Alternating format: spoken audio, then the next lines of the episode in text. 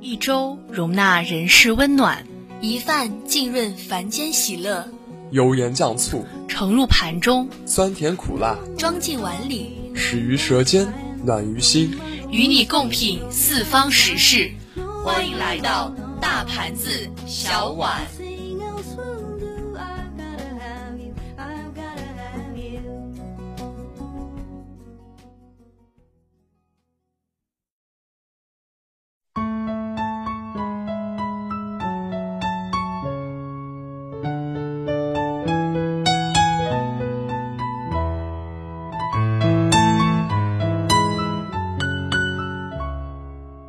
，Hello，听众朋友们，大家好，欢迎收听本期的大盘子小碗，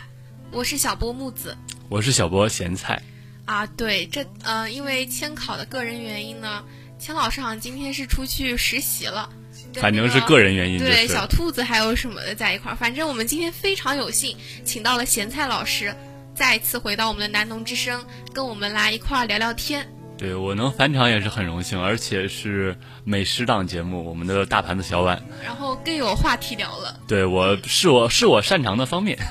其实跟咸菜老师聊天确实挺愉快的，而且就不知不觉就能扯很长的时间。 毕竟我是这个节目组的时长担当咸老师也可以说是我们台里的老头，啊，老涛。哦对对对这这个我承认，好吧，确实是，不然这个体格也是养成不了这个样子。哎，不过现在是瘦了之后，真的变帅了很多。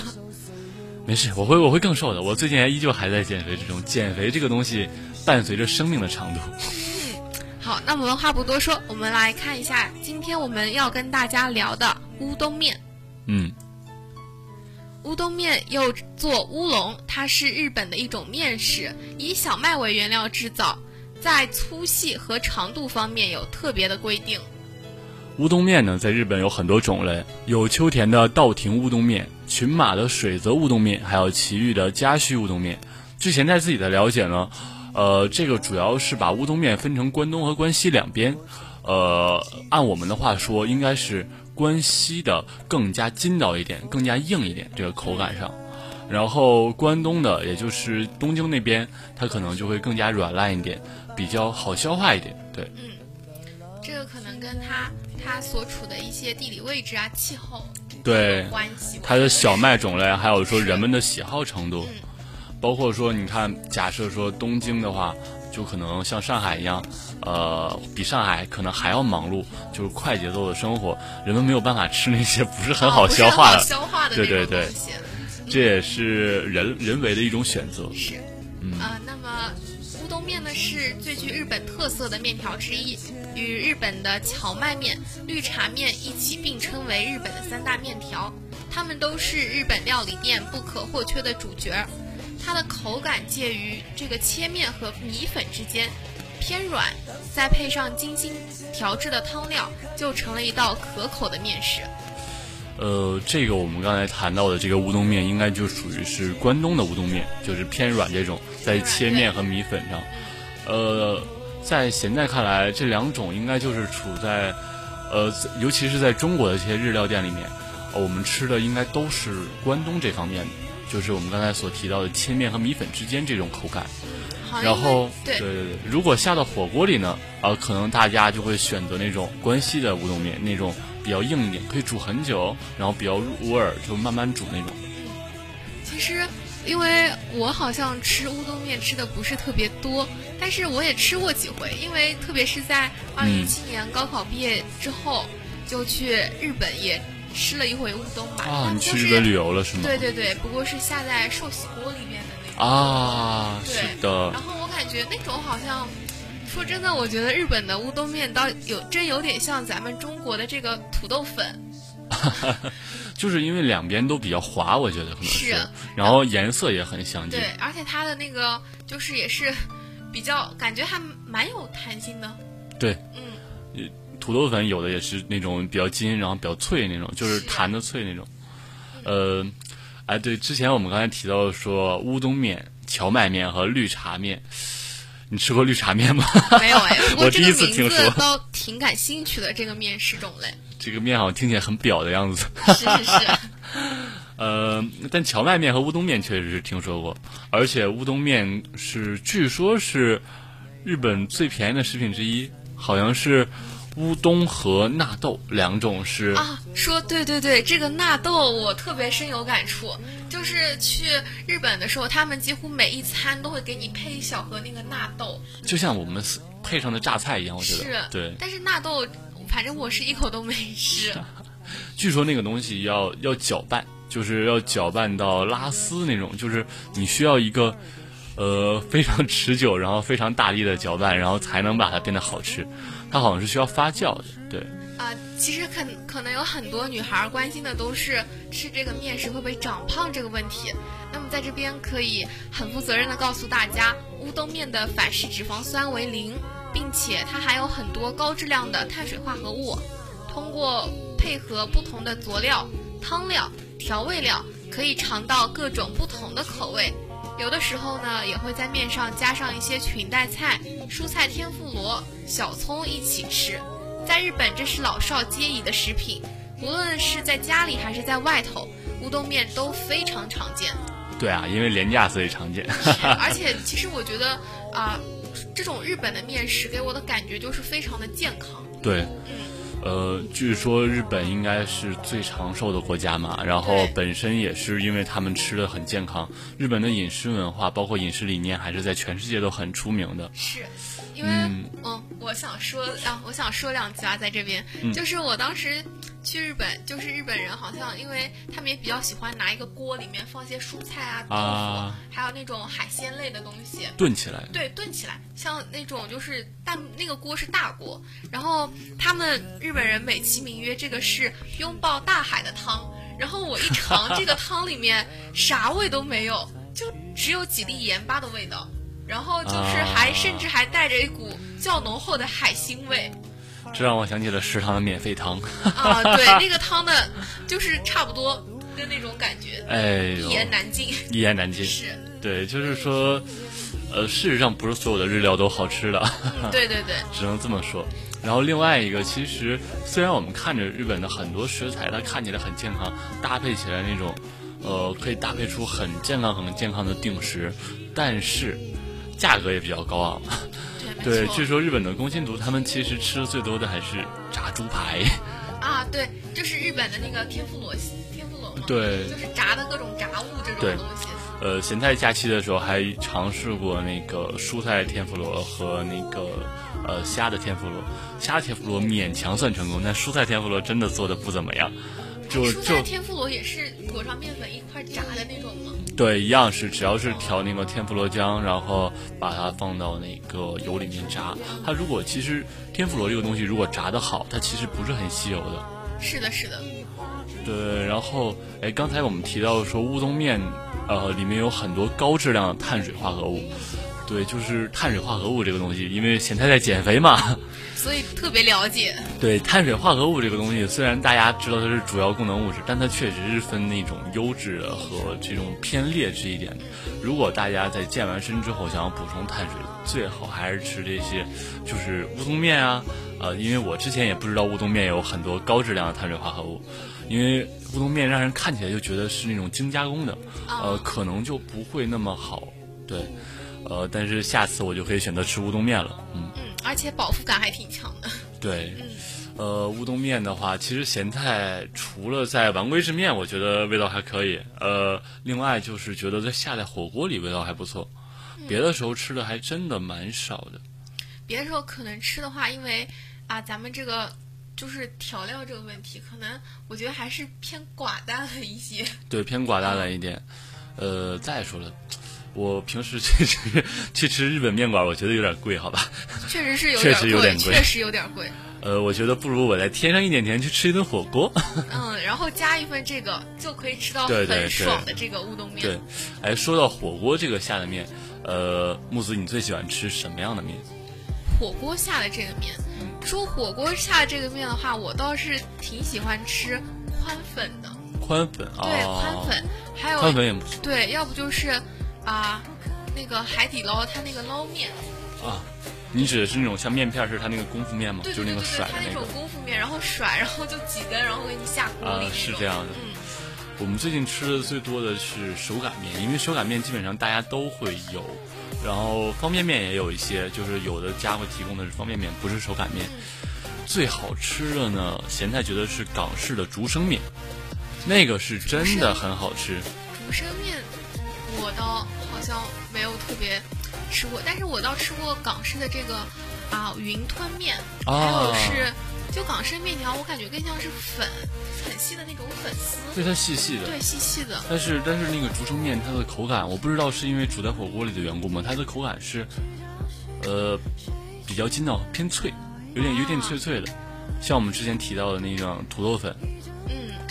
但是它很细，然后味道嗯入的很浓郁，就很就让人有一种很鲜的感觉。可能它还要配汤的缘故，就是呃，你只有那种港式的店他们会高汤。对他们煮的火锅汤是那种不是辣锅呀，对，是那种猪骨汤那种对对对，要不就是海鲜汤啊，是就比较鲜比较鲜的那种。嗯，哎呀，啊，我们好像又扯远了。让我们再回到乌冬，我们来看看嗯乌冬面的这个汤料。呃，乌冬面的汤料呢，在中国人我们来看来呢，可能只像是酱油汤，但其实里面呢，主要是呃日本的名叫出汁的东西，也就是海产品熬制的高汤。这里面最大的特点呢是没有什么油水，呃，怎么说呢？看起来很健康的样子。呃，说完了这个乌冬面呀，其实我们可以开始马上咱们的下一个专题。下一个专题呢，其实我想跟大家聊聊我的家乡无锡。不知道咸菜有没有对这个城市做过一些了解？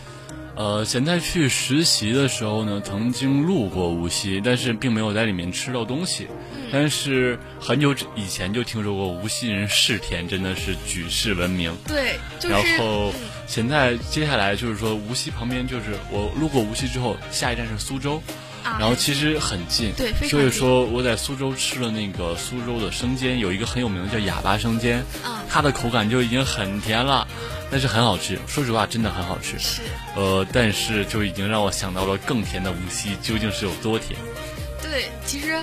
作为木子这样一个呃土生土长的无锡人来说，哦嗯，但是我知道无锡是非常嗜甜的，就是无锡的那个小笼包里面，就是如果是不加糖的小笼包，都是没有灵魂的小笼 包。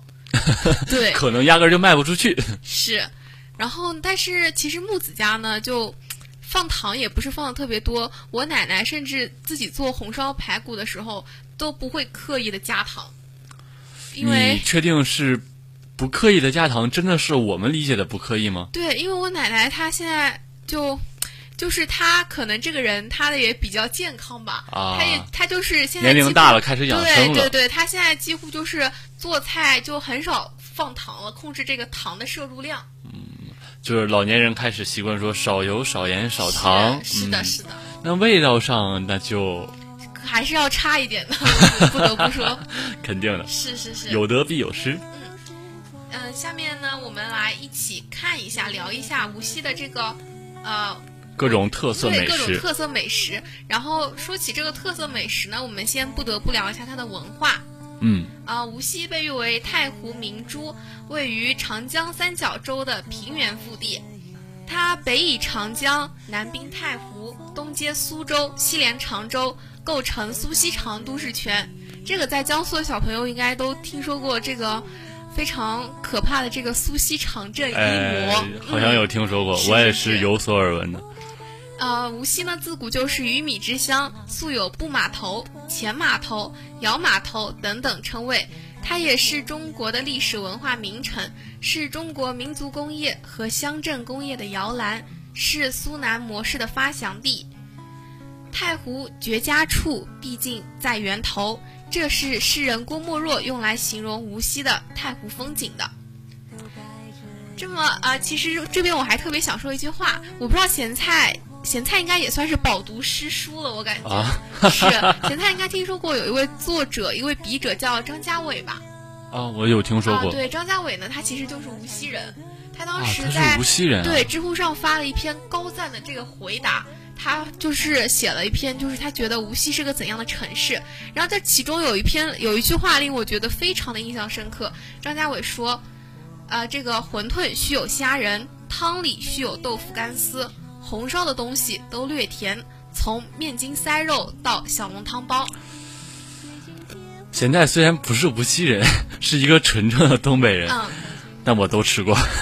其实这个东西确从实面也筋塞肉到小笼汤包，到虾仁馄饨，再到大煮干丝，然后再加上一些红烧的、甜的。虽然不是吃的吃的无锡的，但是吃的是苏州的，也很近了。啊，毕竟基都本是上都属吃于过吴越文化这个体系之内，对对对对味道对还是有相似地方的。但是我必须得说，真的不是略甜，对，张家伟说的略甜可能是，就是无无锡人的略甜。对对对。哎好，那咱们先从这个小笼包开始说起。说起嗯这个小笼包呀，我觉得现在好像越来越多的地方，不仅仅是南方这边儿有小对笼包了，小笼包好像全国各地好像都有 了。真的有，但是说实话，大家做的方式可能还真的不是很一样。就是，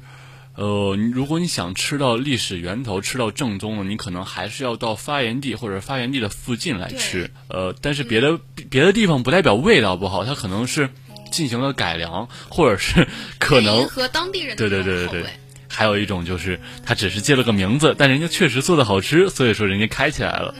像咸菜，我记得从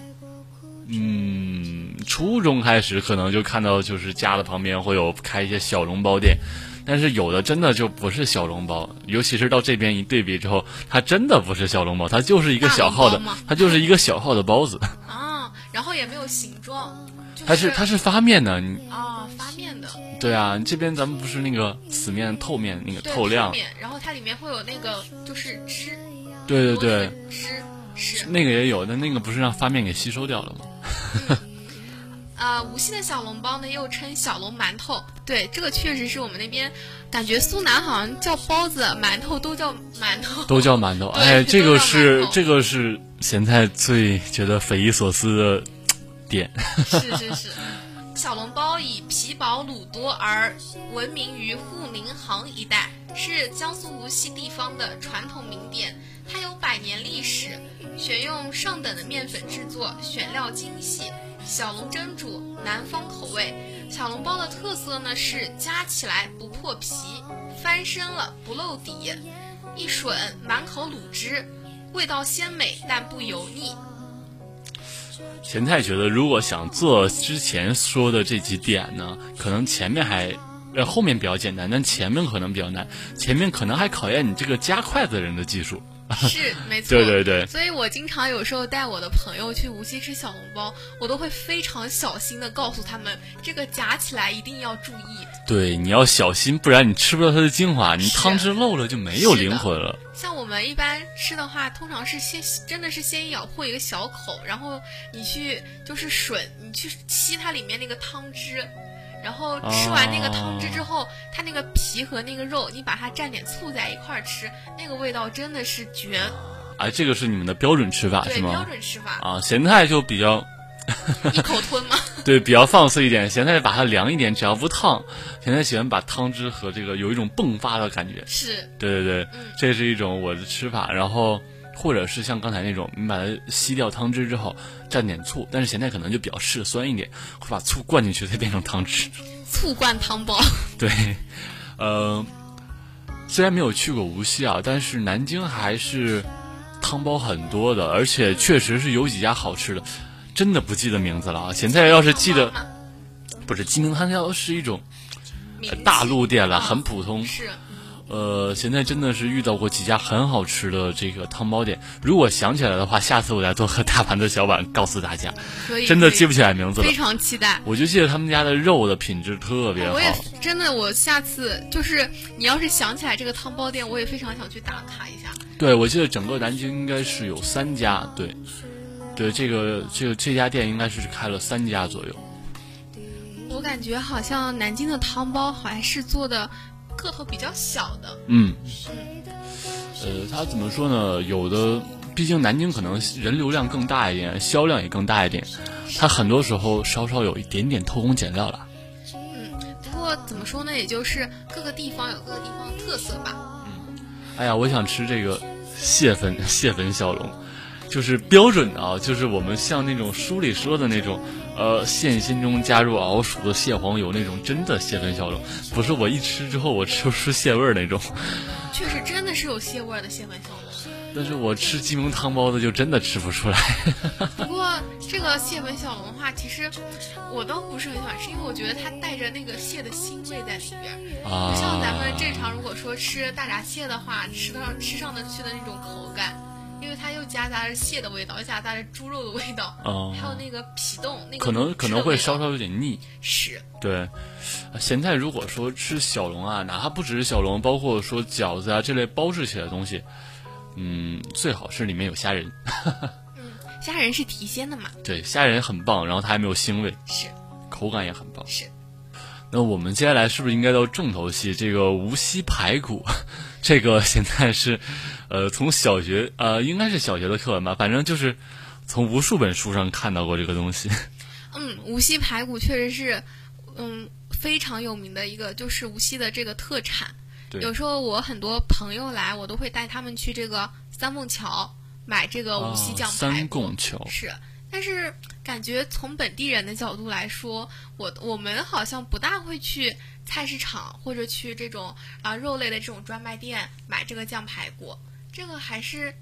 自己家烧的比较多，可能。啊，所以说你们是直接买排骨回来自己烧的，对对对。但是你们烧的和外面吃的味道是不一相样，就是自己哦家烧的话，它和外面饭店里做这种酱排骨还是口感是有差别的。差别主要在什么位置呢？差别就自己家可能就做的不是那么的甜吧， 外面外饭店面我觉得有的时候人家真的放的那么甜，很有可能是因为，也是因为这个名气的缘故。就是说你不够甜的话，简直都不像我们无锡的对，菜因为无锡它有一个说法，就是这个菜一定要浓油赤酱。啊！哎，这应该是整个这一片的说法吧对。对对，啊因为我听上海的本帮菜也是浓油赤酱，然后是老南京菜呢，其实也偏一点这个味道。感觉江浙菜就主打的就是这个浓油赤酱。对，如果说要不就是提鲜味的很清淡，比如说标准菜大煮干丝，